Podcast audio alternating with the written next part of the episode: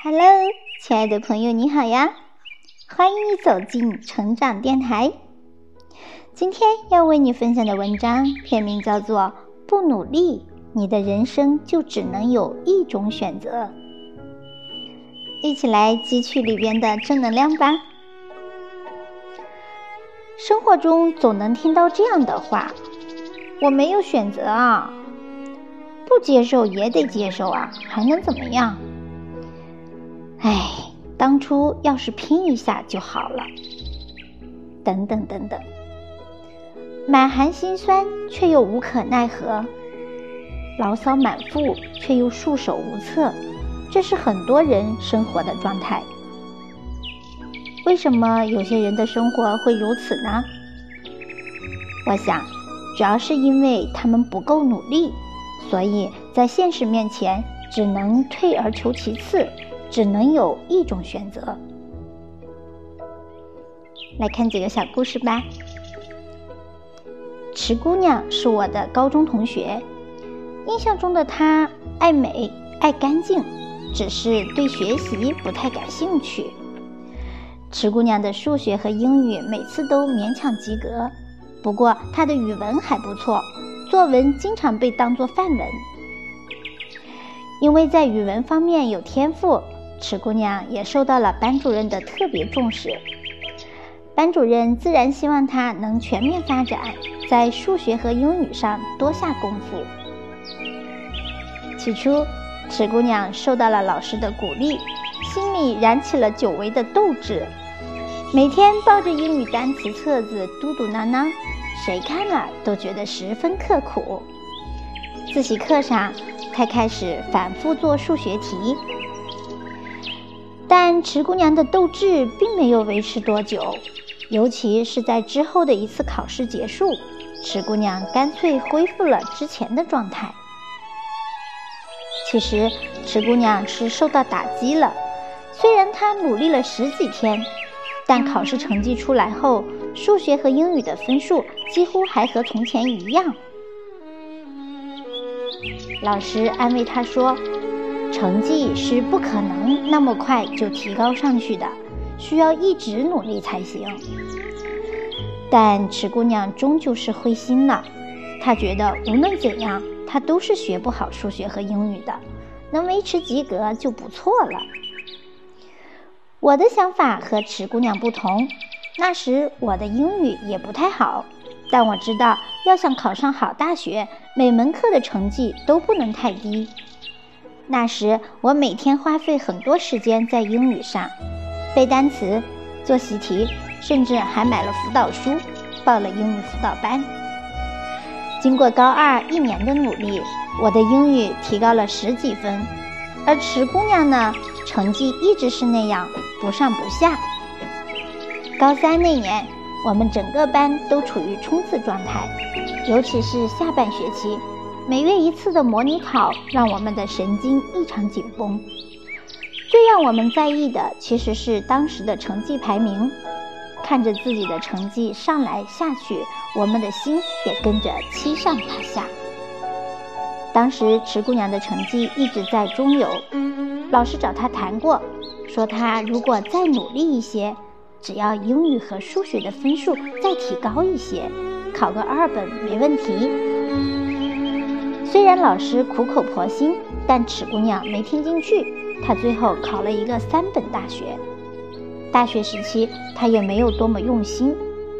毕业后，她四处面试，大型企业她根本进不去，只能找一些小企业投简历，结果常常是石沉大海。最后，她进了一家只有十几个人的小公司，公司待遇并不是很好，甚至连基本的社会保障都没有。但他没有选择，因为能找到一份工作已经很不容易了。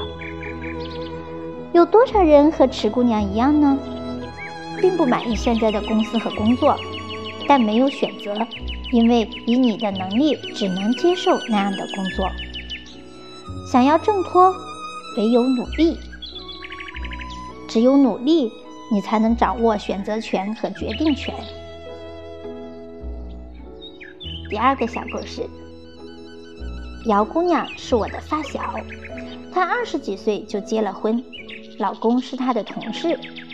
虽然她不浪漫，也不富有，更算不上事业有成，但姚姑娘还是嫁了，因为觉着合适。姚姑娘很清醒，她知道生活不是电视剧，不会凭空出现一个高富帅来爱上平凡的她。更不会出现霸道总裁爱上小职员的戏码。事实上，他活了二十多年，就没看见过一个所谓的高富帅。虽然说爱情是自由的，恋人是可以随心选择的，我们的选择看似很多，但其实又有限制，也要看匹不匹配。姚姑娘和老公都是公司的小职员。虽然工资不高不低，但两人都十分满足。公司的一个同事上夜校，姚姑娘就说：“好拼命啊，我可做不到。”知道朋友一边工作一边学其他东西，姚姑娘就说：“你那样也太累了。”后来同事跳槽了，去了一家待遇更好、薪水更多的公司。那个朋友自主创业了，小生意做得有声有色。姚姑娘和朋友去逛街，她从不敢大手大脚的买衣服，即使很喜欢，也会一再纠结于价格。而她的朋友却可以随心所欲的买，因为人家负担得起。姚姑娘和老公结婚时买的是一套一居室的小房子，去年他们的孩子出生了。就想着换一套两居室。姚姑娘和老公跑了很多地方，看了很多房子，结果发现他们根本承受不了其价格。选来选去，他们只能一再放低标准。位置不用很好，离上班地点远也没关系，只要能省几万就行。房子设计不好也没关系，能住就行。小区老旧也行。最后，他们卖了住的房子，换了一栋位置偏远而且小区年头有些久的房子。姚姑娘有时会和我抱怨：“哎呀，每天上班都要走很久，累死了。”哎，但有什么办法呢？买不起更好的房子啊。是的。没有足够的资本，就无法享受更优越的生活，只能退而求其次。虽然我们总是强调知足常乐，但该有的奋斗还得有。如果你不想永远在选择面前退而求其次，那么你就得奋斗。三，近两年我越发努力了。没有人逼我，是我自己想这样活。我不想这一生只走一条单行线，一辈子只能有一种选择。我希望我能掌握选择的主动权，喜欢就买，不用纠结于价格，累了就停下来一场说走就走的旅行。想做某件事就去做，不用担心失败了会一无所有。不喜欢的公司，说辞就辞，不怕没有地方收留。我在简书、豆瓣公众号和专栏上写作，日复一日，不敢松懈。在某些朋友眼中，我可能比较幸运，因为得到了很多人的喜欢。但哪有成功是一蹴而就的呢？不付出又怎能有收获呢？这些道理，我们其实都知道。只是有些人喜欢装糊涂罢了，一面羡慕着你的成功，一面又不愿意像你一样努力，然后还来抱怨生活质量太差。有些人宁愿相信我是天赋异禀，所以第一篇文章就崭露头角，第一部小说就畅销各大平台，第一个公众号就收粉无数。但事实是。我真的没有什么天赋，更别提天赋异禀。因为从小到大没有一个老师说过我有当作家的天赋。我只知道我喜欢读书，然后便看了几百本书。不大的书柜早已塞满了各种类型的书。喜欢写作，于是每日练笔，写的不好就撕掉，一篇又一篇，直到自己满意为止。看《奇葩说》的时候，对傅首尔印象特别深刻。他的那句话，我至今记忆犹新。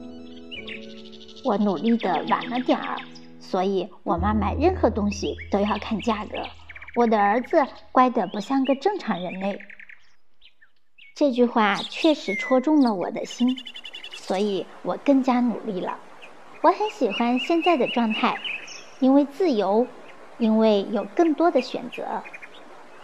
我早已过了被工作选择的时期，或许生活依然有无可奈何和迫不得已的时候，但至少有些时候我是不用退而求其次的。作家龙应台有一段话说得很好，他说：“孩子，我要求你用功读书，不是因为我要你跟别人比成绩。”而是因为我希望你将来会拥有选择的权利，选择有意义、有时间的工作，而不是被迫谋生。当你的工作在你心中有意义，你就有成就感；当你的工作给你时间，不剥夺你的生活，你就有尊严。成就感和尊严会给你快乐。我想，如果我们真的理解了这段话。那么就能理解为什么我们要努力了。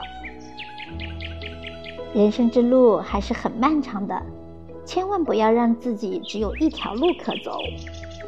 我们要努力拓宽我们的道路，那样即使一条路走不通了，我们还能调整方向去走另一条路。好的，朋友们，今天的分享就到这里，感谢你的聆听。相信从中你又获得了一些新的人生智慧。人生大路千万条，条条大道通罗马。希望你可以拥有很多种选择，去选择你自己想走的路，去过你自己想要的生活，去追求你自己想要的精彩。我是小林，愿陪你共同成长。点击关注，期待着和你再次相逢。拜拜。